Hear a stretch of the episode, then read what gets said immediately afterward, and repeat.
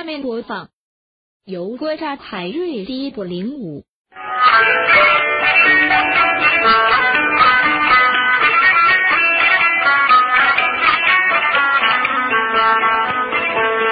接又接来，连又连，接接连连唱下篇。是刚才唱的有过大海瑞，我还有大大热闹没唱全。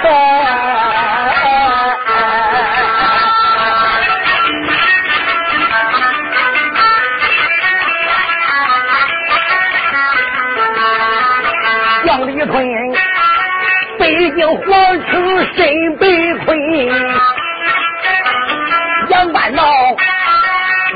这马跑下归云烟，头匹马活了海陵少侠客，二匹马活了海瑞战过关。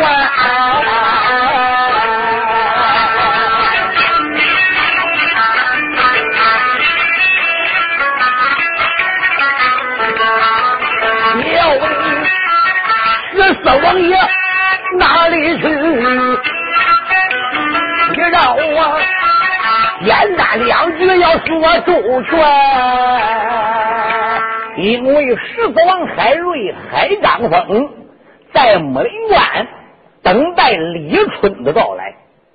谁知道长胜将军李春领命令上北京去打探消息，一去没回。这四王海瑞也就急了。此时他追到了消息，说冉南八国造反二百万部队已经兵扎我国的界牌关，而并且马上就要踏进我国的故土啊！老王爷心急呀，他又追到消息，奸贼严嵩的儿子金陵王严世蕃现在在江南江宁府南京。已经称不到寡，已经当了皇上，但是究竟是真还是假呢？海瑞就命令九头鸟张坤把人马带着，兵扎在木林关，安排不动。我只带着少侠海灵一个人，咱爷儿俩来个微服私访，进入江宁府，打听严世蕃的消息。他要没通安南，倒也罢了；真要是私通反霸，我海瑞却能与严世蕃善罢甘休。海王爷就带着海林来到了江宁府，找个店房住下来用过饭之后，海瑞就想了，想起江宁府南京城里有一条秦淮河，河边有个望江楼，那个地方。人烟稠密，要想打听严世蕃的消息，我不如上望江楼走一趟。所以他和海玲爷儿俩就来到了望江楼。他爷儿俩前脚进门，打后边就跟进来一个老和尚。这个老和尚满脸的横肉，一脸的凶气，看样子这个秃驴不是好人呐。他还暗带着兵器干什么的？专门来杀十四王海瑞。海王爷与海玲来到了望江楼，要来了两壶茶，爷儿俩就靠着窗户跟前呐，桌子跟前就坐下来了。谁知一杯茶刚喝到半杯，就听到窗外的望江楼下有人高喊：“好啊，好啊，打的漂亮，真好！”嗯。十四王海瑞跟海玲心中暗想：这窗外边喊啥吧？他不由自主的就站起来了，来到了窗台的里边。海老王爷和海玲啊，就伸头奔下边看啊！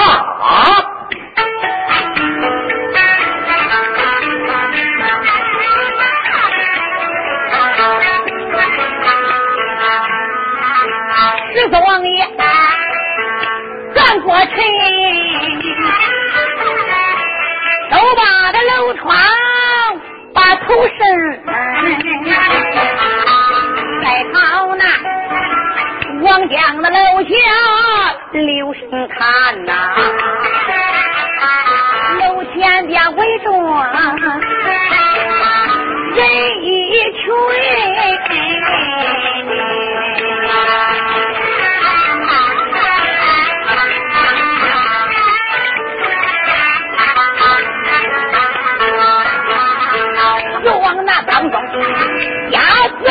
啊！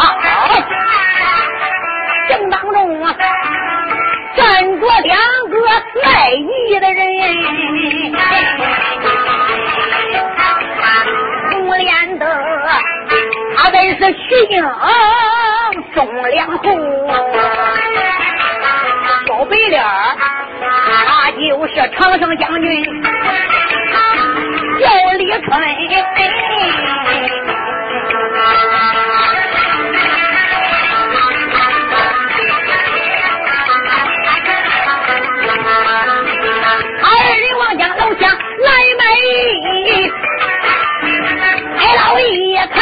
了神，水友们你问他二人怎么来到此？我背几句，我叫真。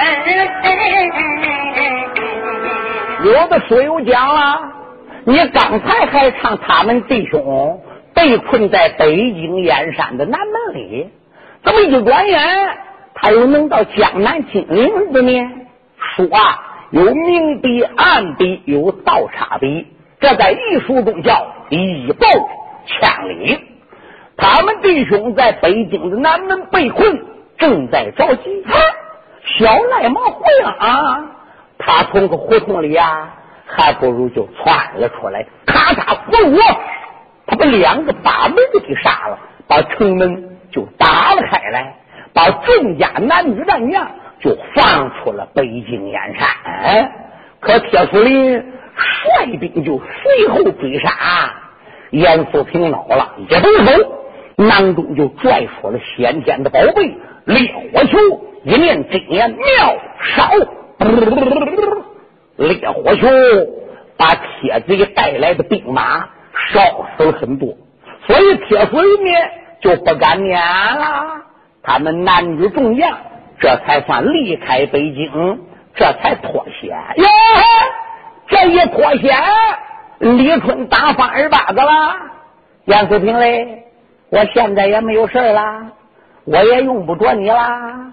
你走你的阳关道，我走我的独木桥啦。你该回府去找你爷爷严嵩了。哎呦，这一下可把严素平给气坏了。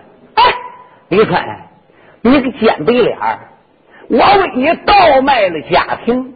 嗯，背叛了俺爷爷，劫了刀法场，救出你的朋友，还杀死无数的官兵。哦我现在也成国家反叛了。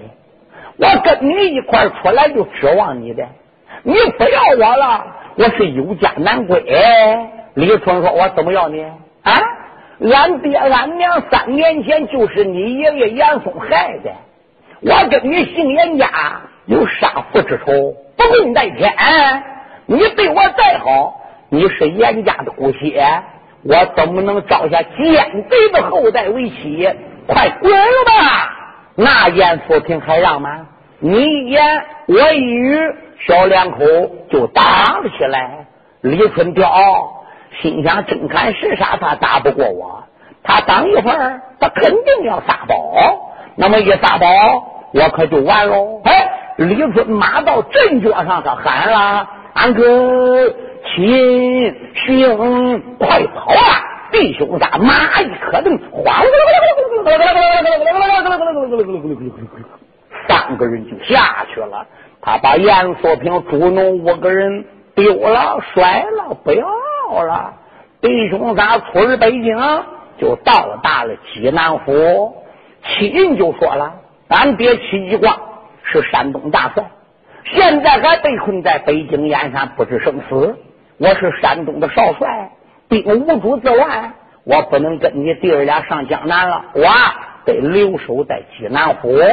所以李春、徐英这弟兄俩呢，就前往江南。哎，谁知刚过长江，到了江宁府，这个李春呐，还是一路上劳累了，还是他登了小节严素平，做了缺德事，老天爷故意报应他、惩罚他的呢？哈，他在店房里吃过一顿饭，李春有病，这一有病就是多少天。等病好了，一算账，弟儿俩身上钱花完，马还舍不得卖，盔甲兵刃也舍不得卖。大将哪能卖马卖兵刃呢？两人一合计，咱不如干脆到望江楼县呐去设个场子，打拳卖艺吧。这叫人穷了当街卖艺，咱买来卖来的钱，店房之中咱再来算账啊。两个人这才来到望江楼前。来打拳卖艺的老百姓一看好，所以才齐声鼓掌，惊动了楼上的海王爷。海王爷来到这楼窗里边，朝下一看，所以才认定他们弟兄二人。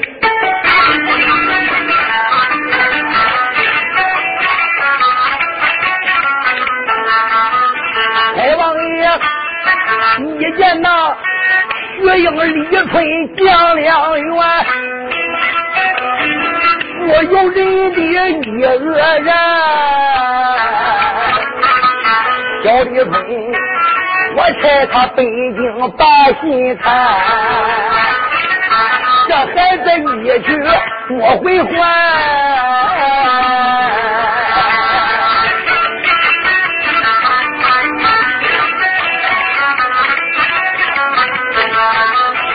万般出到，无可奈，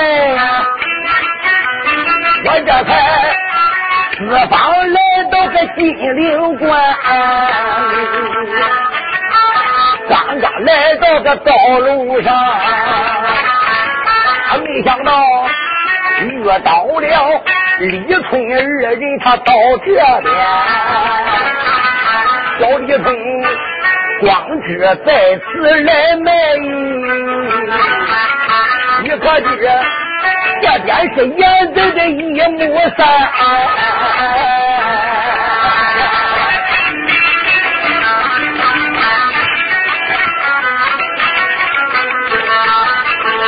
如今你本是国家的大反派。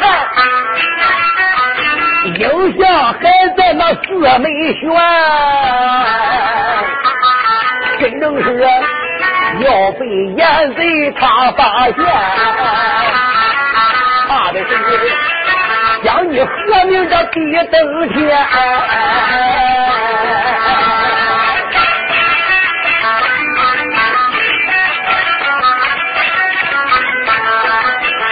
我有人说，我知道。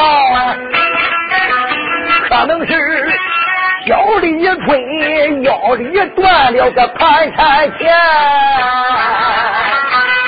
想到这里没得买，转过脸又把海玲喊一番。海王爷掏出五十两白银，说：“海玲，王爷，你看下边李春怎么跟徐英在一起？”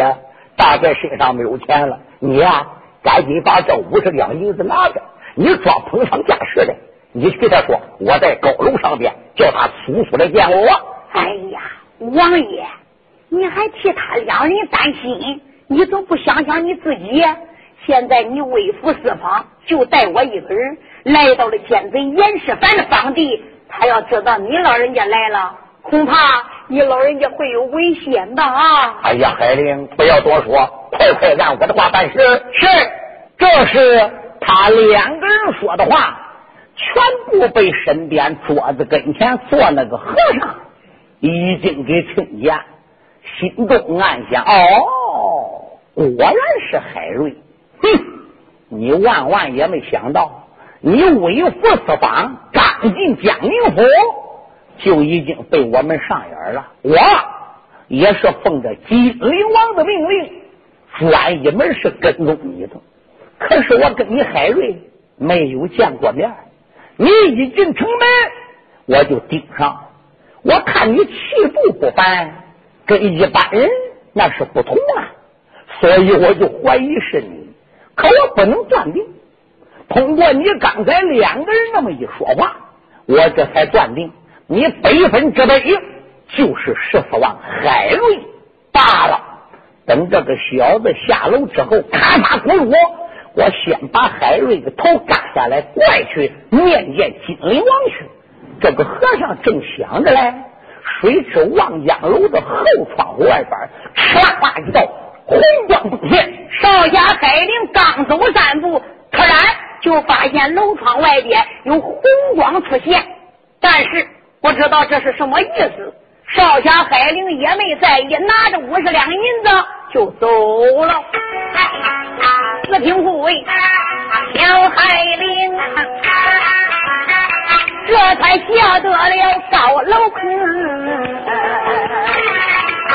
将身他来到了人群外，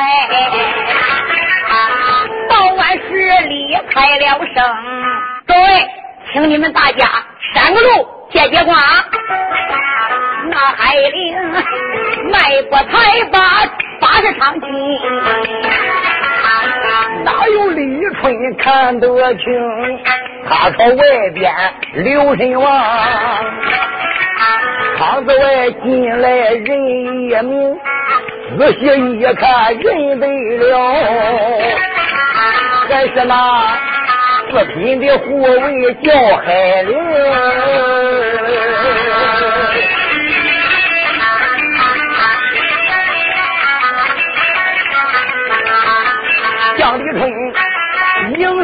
前去，刚要说话呀，老海灵。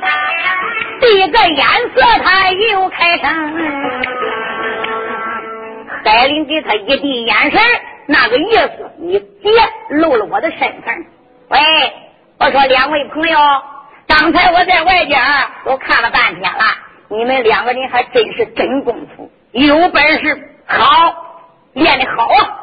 不过我看你们已经练的满头大汗，看你们呀，也不像正儿八经。跑江湖耍把式卖艺的，不用说，二位朋友被缺着了。在下这里有五十两银子，不成敬意，请二位笑纳，全当我们交个朋友，拿去吧。李春一看海灵使个眼神，也没多说。哎，那就多谢了。就在二人手接手接银子时候，少侠海灵压低声音就说：“李将军。”我家王爷正在望江楼，让你立即收了八十场，上楼上见他。说罢，海灵转脸就扬长而去。李逵说：“哎呀，谢谢，啊，多谢了哈。这位朋友赏银五十两呢。各位的父老乡亲，能来到这个地方给我们弟兄驾事，感谢不尽。不过俺住在店房里边，突然身得大病，这大病初愈，身体还很虚弱。”不能再玩了，各位，呃，以后咱再接着玩哈。现在我们就得收场子，转过脸来把情况给徐英说明。弟兄俩刚刚要收场子，就听有人说话了：“站长，那两个卖艺的别忙走。”嗯，江立春听到这里瞪双睛。到外边走进来人一名，这个人年方倒有三十岁，观看他面如冰枪一般红，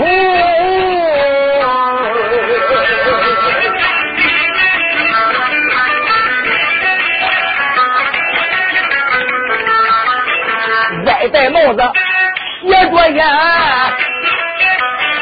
腰挂没扣，长过胸。朋友们，你要问来的是哪一个？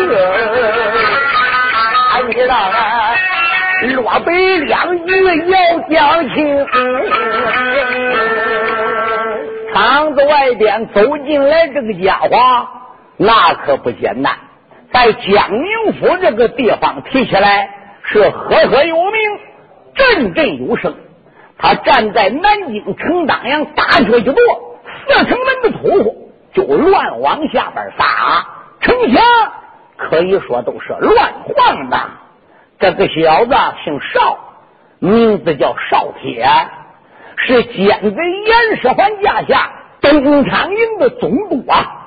所以我们注意，严世蕃现在在江宁府已经称呼到寡了，自己加封自己为逍遥王，已经当上了皇上了，手下有文官，有武将，有护国的军师，还有令大部。这个孬小子办公的地点就在当年老主朱元璋的八宝殿，他还有三宫六院，他这些妃子娘娘就住在当年开国皇娘马大脚的宫院里边。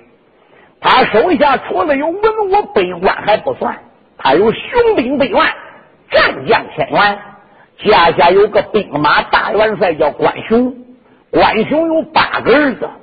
父子一儿九个，九口金刀镇南京。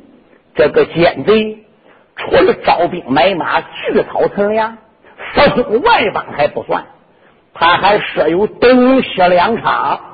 朋友们，历史记载，东西两场只有到大明朝的时候才设有这种机构。这个机构只有皇上家里才有，干什么的？他是专一门帮着皇上家刺探敌情、搞暗杀活动。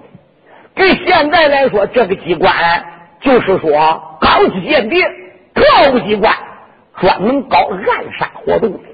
东昌营的总督叫邵铁，西昌营的总督叫吴刚。这两小子是个坏蛋，金陵城里都给他喊邵铁吴刚。这两个小子要没有事了，他带着他手下的恶龙爪牙，他都城里城外的乱转圈短路、要街、套背啦，打人个闷杠子，敲人个寡妇门，挖人个绝户坟那可以说采花盗柳、削脚剁手、专一门看小妇女、解个小丑，他是无恶不作。这俩小子今天又没有事了。带领手下近百名的打手，都是穿的便衣溜着玩的，也来到望江楼了。他看这两个卖艺的人要收场子了，所以他就说话了：“哎，我说五兄弟，你带着弟兄们在外边等着我，我进去讹两钱，咱喝酒去。”这个怀中所以一迈步，他就进来了。喂。我说你两个人别忙走啊！李春一抱拳，呃，还有什么事吗？我来问你，你可认识我？呃，没见过面，怎么着？连我都不认识啊？哦，那也不怪，你是生来乍到，摸不着锅灶嘛。告诉你，我是我主万岁驾下东长营的总督，在下姓邵，名字叫邵铁。嗯，李春说：“哪个万岁呀？哎呀，连我主万岁都不知道。我主万岁老人家姓严，上世下凡。”李春心中暗想：金陵王严世蕃这个奸贼，果然在此处称呼道馆了。他手下这些爪牙也都不是好东西，有心翻眼。慢着，十四王爷还在高楼上面。哦。原来是邵都督久仰久仰了，邵都督有何贵干呢？哦，我刚才在厂子外边看你两个人打的拳，也还说得过去。看起来呀，是受过名人指点过两天的。我想跟你说说，别打拳卖艺了，朝天风里来雨里去，那有多受罪？跟我一块儿到东昌营啊，去吃粮当兵去吧。不过不让你当一般的兵，给你个小头目干，去还是不去？哎呦，多谢少都督。不过我们自幼习武，浪迹江湖，散乱惯了。要说就吃粮当兵，这个俺可不习惯。哦，那要不去，我也不强敌了。哎，刚才把那五十两银子给拿出来，留给少爷喝酒玩吧。李春心中暗想：这个小子明明是在敲诈勒索，刚要翻眼，慢着，李春啊，我不能坏了大事。十四王爷还在楼上等着我，也罢，我不免这般如此。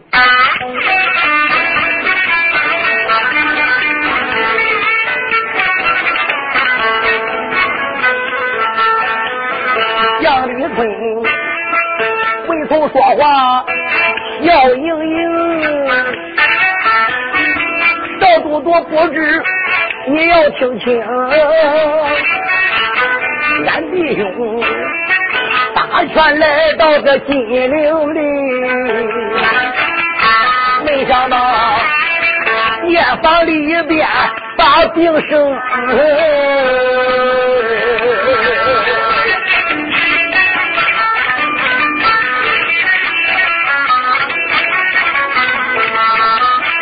大病刚刚离身去，无奈何大权卖一重的银铜，现如今要把银子交给你，没有银子便当亲。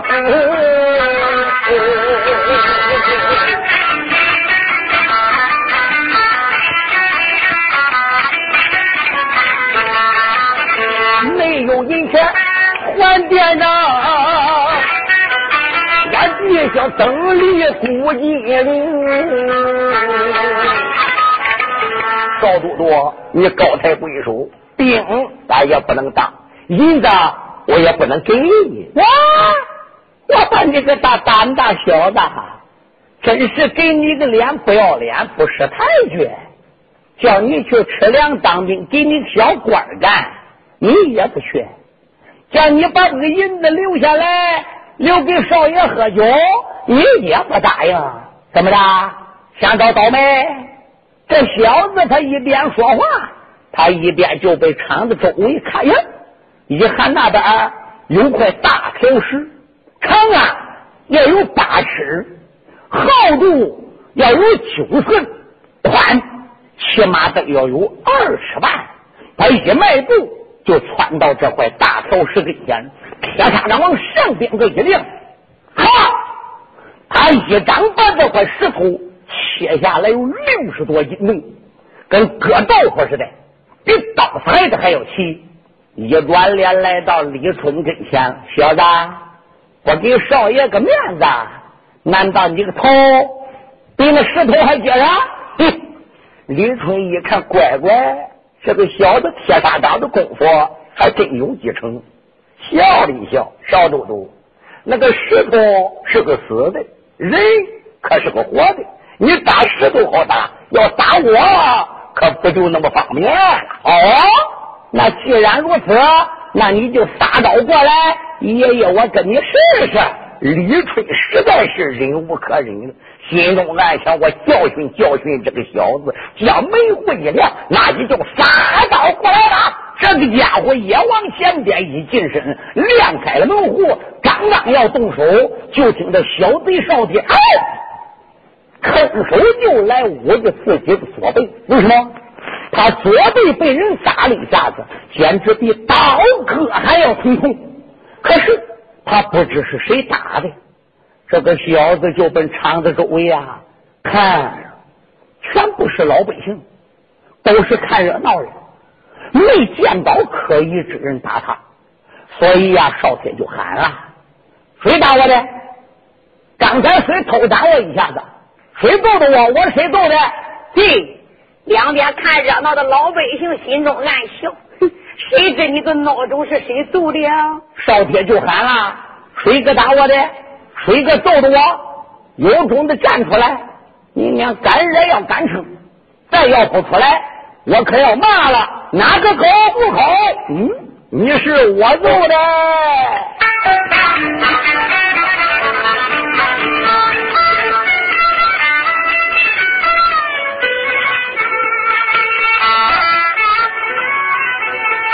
就听有人把话看。时候，那少天三母仔细观，窗子外，如今走进来人一个，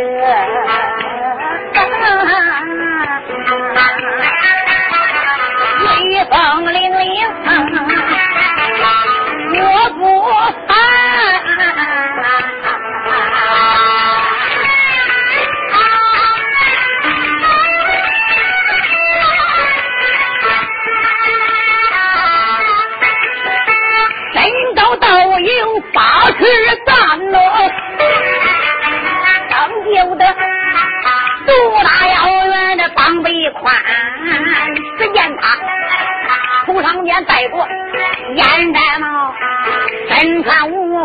小后山，腰里勒着铁平带，双腿文学踏平关，就见他。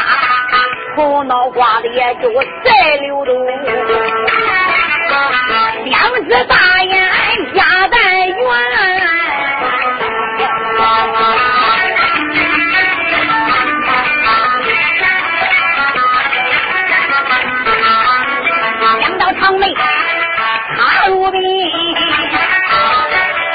一只口阔二垂肩，只见他。面黑就像个黑锅底，真好比真好比樱桃地府的窝点呀！谁告铁？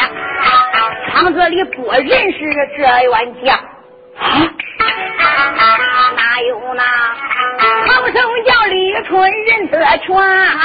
我当个来人是哪个？还是俺大哥忠心下了山，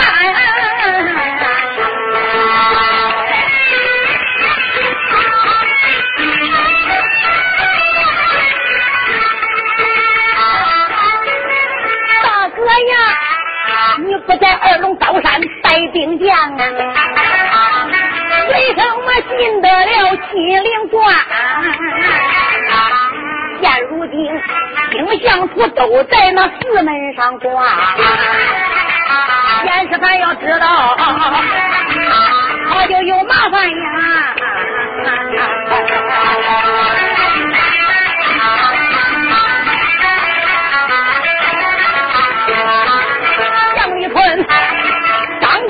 前要把大哥喊呐，那东西。我有人的个大相看，嗯，这时候李春一看，大哥忠信给他递了个眼神那意思不叫他上前喊他大哥，所以小爷李春呢也就站住，没有上前认他的大哥。少天一看看，现在有人招着了，把人群中晃晃的啊，出来个黑脸大个。要有八拳，比自己呀还高有一头。哎，我说黑脸大个子，是你揍的我？你是我揍的？你拿什么揍的我？你是我这个揍的？嗯，少铁一看黑脸大个子，手里捧多长一样东西哟，原来是一根二尺八寸长的冰劈扇，是一种兵器呀！哎。我说黑脸大个子，你凭什么要偷打我？哼！我看你不分我看你欺负人，所以我要打你。哈哈你看气不分你要打我打抱不平。小贝，你知道我是谁？哼！刚才你不自己报过名了吗？你不是东昌营的东都少铁吗？哦，那你知道就好。小子嘞，你个头！还能比那石头还结实？我的头要比那石头要硬上百倍。不相信你过来试试。你要三掌把我打死了，那两个卖艺的任你处置。好，慢了，我不躲不闪，我让你打三掌。如果三掌要把我打死了，怨我命短；如果要是打不死我，你可能让我打你一下子。少铁心中暗想：“你是你面普工，是双料普工。我这个铁砂掌那有多厉害？可以说立石碎铁。也别说三掌喽，我一掌把你个头能砸跟个烂蛋似的，我一掌把你给砸死了，你还能唠叨再打我三掌？少杰说行，慢着啊，怎么着？你要是三掌打不死我，你可能让我打你一下子？行，打不死你，我让你打三下。好，那你就过来吧。好，这小子往前边一近身，八成的功力他就练起来了。嚓，举起了铁砂掌。这时候，四周围还有不少围观的老百姓没走嘞。一看这个黑大个子要给少铁打三掌，那个老百姓心里就想了：黑大个子，你呀是死命催的，你不知道那个少铁铁砂掌有多厉害！刚才那一块大石头一掌切下去，比刀裁的呀，你能想肉脑袋能比那石头还结实？还三掌，一掌把你个脑袋就打散了。一看少杰，这个手掌举起来，对黑大哥头上打去了。有的那胆小的呀，这个脸一转，眼一瞎，连看就不敢看。少杰他不了解忠信黑老黑的厉害，他光把自己铁砂掌举起来了，功力没用完，仅仅只有八成。他认为这一掌非把黑脸大哥砸得个脑浆崩裂不可，所以呢，他把功力灌起来，并没用完。他对准黑大个子的头上边哈，一掌就打下去了。谁指望能把人打死的？谁料想这个手刚刚才沾到黑大个子头，头又转是，一掌了，一掌了，还有两掌，还有两掌，过来再打吧。好，嗯。臭他娘的奇怪，这个头里边肯定有玩意儿，这个帽壳里肯定藏东西，要不然凭我这个铁砂掌，这么一掌打到他头上没把他打死，反而把我个手差一点要震掉了。这一会儿我不对头上打了，我对你前心的玄机说，我给你一掌。我叫你个黑小子死！这个坏小子想到中间，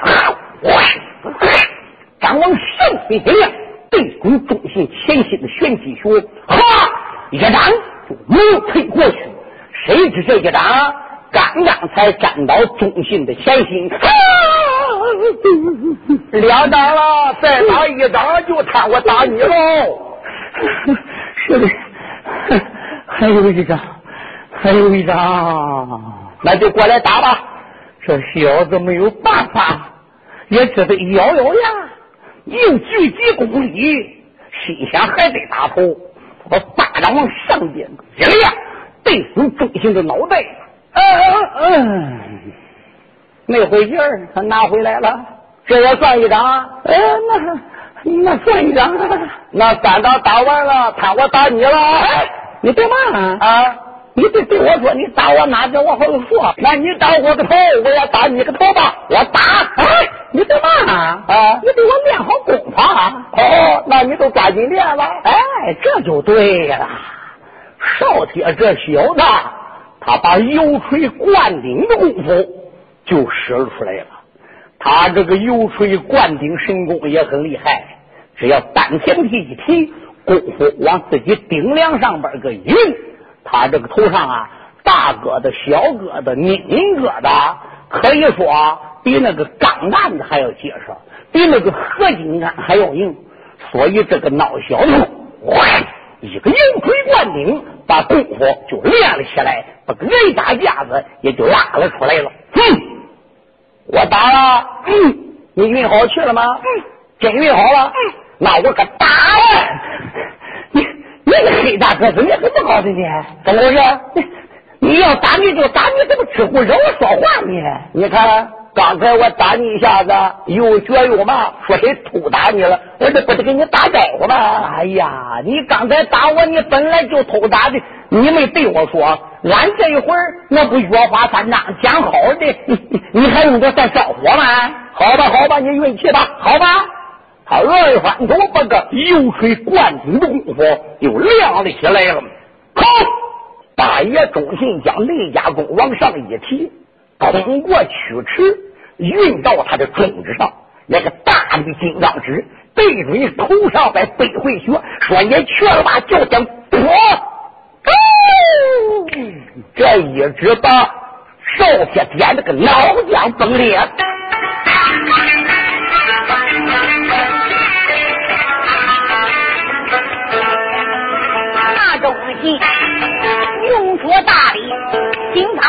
刚指，贼头铁一条性命归了西，光灵灯一头栽在个六平地，只把那擒贼下的眼发直。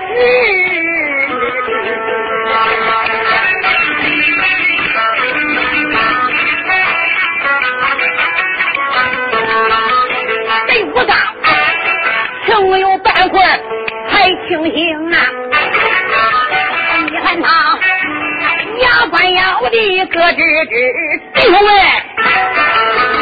快快，你把那黑大个子来带到草地岸，东厂营总督报冤屈，这个贼呀，一声令下个如山跑，擒贼们。嗷嗷叫的个病人急，哗一声往上闯，这才围住了三兄弟呀！上前来要逮大爷叫忠信，钟大爷一声吼喝像个雷劈，二等稍要长脚，俺日庐山飞天大帅周琦。钟老黑再一次哈啦一声，并非一被不开哦，可把个小子吴刚给吓坏了啊！我的个老天爷，弄半天这个黑大个子还是三年前钟于里三家被抄南平王钟情玉的儿子，现在是二龙山二十万兵马的大元帅，人送外号飞天大帅钟老黑，乖乖。在江南二龙山招兵三年，赫赫有名，振振有声。我主万岁严世蕃派大元帅关雄三次发兵攻打二龙山，是屡战屡败，不是他们弟兄的对手啊！好家伙，今儿个黑贼东西来到了南京，就凭咱们这几个人要上去拿他啊，哼，那才是湿黄皮子碾鸭子，牛逼的嘞！这个小子吴刚眼珠子一转，有了。点手叫过来一名兵令，赶紧给大元帅关雄送信，发兵望江楼捉拿钟老黑。这时候就有军兵前去给关雄送信去了。我刚这小子带领七七八头口子，那些御林兵都在暗地里边观看着大爷中行的动静。此时，二爷李春一迈步就来到跟前，慌忙施礼：“大哥。”你不在二龙山率领兵将，你你怎么能只身冒险来到南京城啊？陆父，我怎么到这的？十万火急，我差你上木林关请海老王爷，你一去不回了。现在安南八国二百万兵马已经闯过界牌关了，先头部队眼看就要杀到二龙山了。真等安南八国的兵马过了二龙山。要跟金陵王严世蕃，他要兵海一党，将打一家，大明的江山就完了。万般无奈，我亲自下山，顶到木林关去请海王爷。才听九头鸟张飞跟我说，海王爷微服私访来到南京啊，我这才跟踪追击来到此处。我没见到海王爷，却见到你在此处。你个鲁夫，你怎么跑这来了？哎呀，大哥。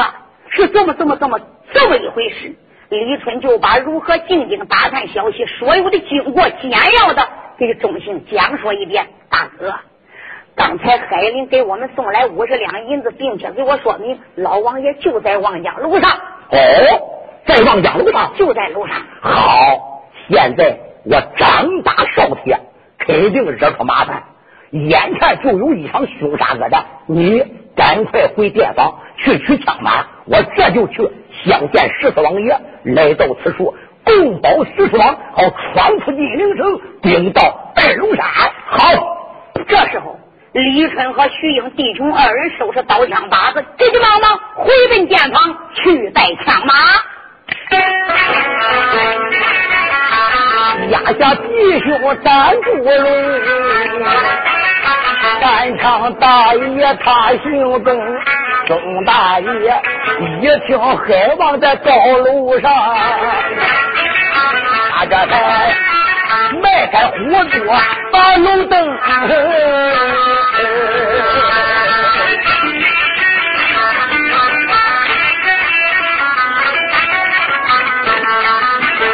不信上楼单不论，在他那十四王爷还敢封。有人说十四王海瑞在王家楼，到底被没被人杀？要杀十四王的那个老和尚，究竟又是何许人也呢？书友们听听啊，那个老和尚是四川峨眉山。峨眉派的一位长老，出家的法号叫廖修，因为和他同门的师兄进修和尚争夺掌门人，没争过他师兄。了修和尚一气，才离开了四川峨眉山，气走了峨眉派，投到了江宁府，保了奸贼严世蕃。这个老和尚借仗严世蕃的势力。在江宁府最近，那是光收门徒，准备另立门户。自己原来的法号叫了修，现在已经改为灭额，马上准备进行开派大典，连他这个派别的名字都起好了，叫灭额派，意思就是打到峨眉山，消灭峨眉派。这个老和尚软硬性三样功夫。那是十分了得，受到金陵王严世蕃的重用啊，所以他盯着十四王海瑞到望江楼，准备趁海陵下楼送钱的时候，他先杀十四王，另走人头。可是和尚刚拉架要去杀海瑞，窗户后边哧啦啦几道红光迸现，老和尚一看害怕，为什么？这是他本门定下来的规矩，急救暗号，不到万不得已的情况下，不许撒这种暗号。撒了这种暗号，那就是本门的十万火急。他来不得杀海瑞，心想老匹夫海瑞，我就叫你多喝一会儿吧。这一个人灭了大师，就离开了望江楼，走了。这也算十四王海瑞的命大呀！这大爷迈步才把路来上，看了看，喝茶人正好干净。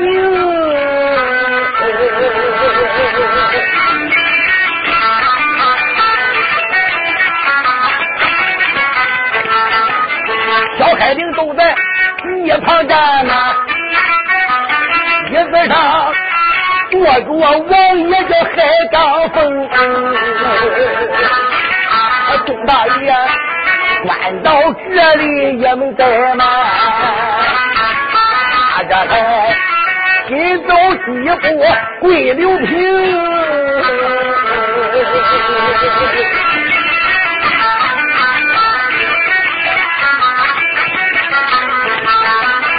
额头好像。一看你呀，害了背负尊一声，尊一声，害了背负你在上，侄儿给你问安宁，那东西跪在楼上俺来问，听懂了？十四王爷海刚峰。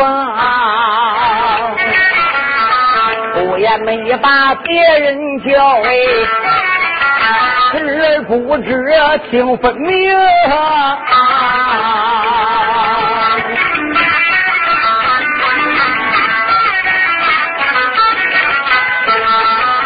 佩服分支来查办，府四方进江宁啊，八宝殿没把那个事犯见呢。真假二字找不清，但侄儿赶紧离开江宁府，要不然找住鸡来你多住学。哎，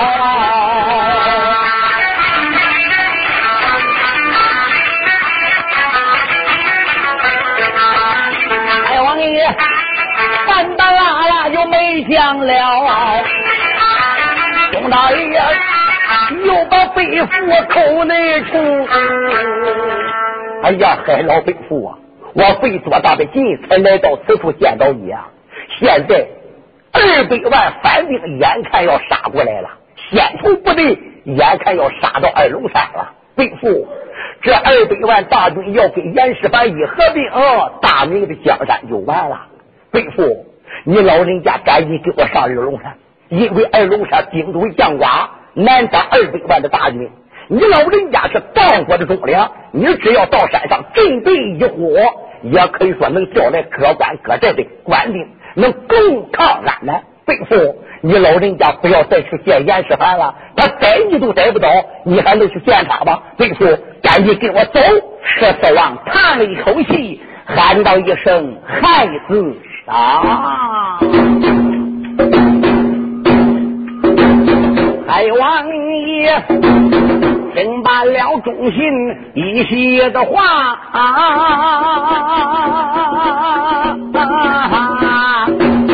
叫一声知而不知，且听清。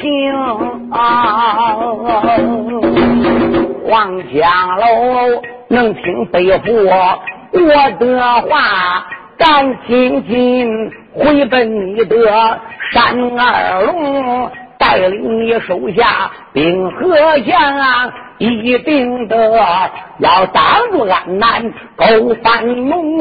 你望江楼上别顾我，一定得见师还要把个话儿改问清。海老爷半不拉拉没讲了，咚！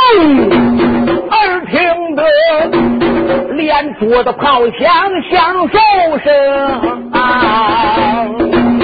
注意我们，你若问哪里打的炮啊？